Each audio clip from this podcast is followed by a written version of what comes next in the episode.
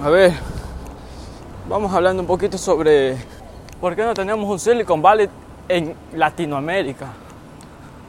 ¿Por qué no hay innovación en Latinoamérica? O hay, pero en muy baja escala. Y esto se debe mucho a la cultura, me parece. He estado leyendo el libro de Crecer o Morir de John Oprahama y explica sobre la cultura, de cambiar primero nuestros principios y seguir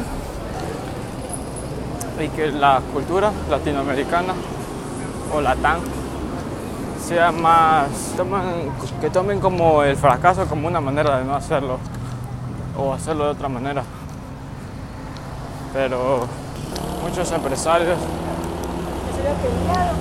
muchos jóvenes eh, la primera vez que fracasan lo dejan de hacer por motivos de rechazo a la sociedad, por motivos de, de que qué. Y creo que se muere, se muere algo o un espíritu bastante poderoso, porque como que lo pasma. Siento que eso tendríamos que cambiar bastante. Sí, eso. Iniciando desde los puntos más pequeños, desde la escuela, primero que todo porque ¿Qué es lo que pasa cuando un niño se equivoca la aula? Joder, iniciando desde la profesora, eh, empiezan con el rechazo, diciendo no tienes nada más bueno que preguntar, o qué, qué, clase de preguntas son esas, o, y eso. Iniciando desde ese punto tenemos que iniciar. Luego viene el rechazo de los jóvenes, de, los compañeros, eh, diciendo que el rechazo de los compañeros diciendo que burro, porque no aprendes, que sencillo. Bueno, y eso, cambiar esa manera de pensar más que todo. Cambiamos eso pequeño. Ese es el principal motivo del por qué no hay, creo, innovación en Latinoamérica.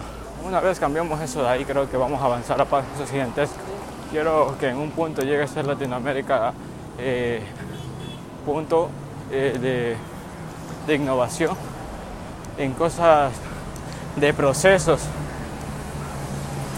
y eso. Pero principalmente tenemos que cambiar la cultura eh, de los jóvenes, de los más pequeños, de los profesores y saber que cambiando ese punto principal podemos llegar a innovar bastante. Claro que sí. Una vez cambiamos eso de ahí, me parece que va a ser mucho más fácil llegar a innovar más rápido. Vale, y eso.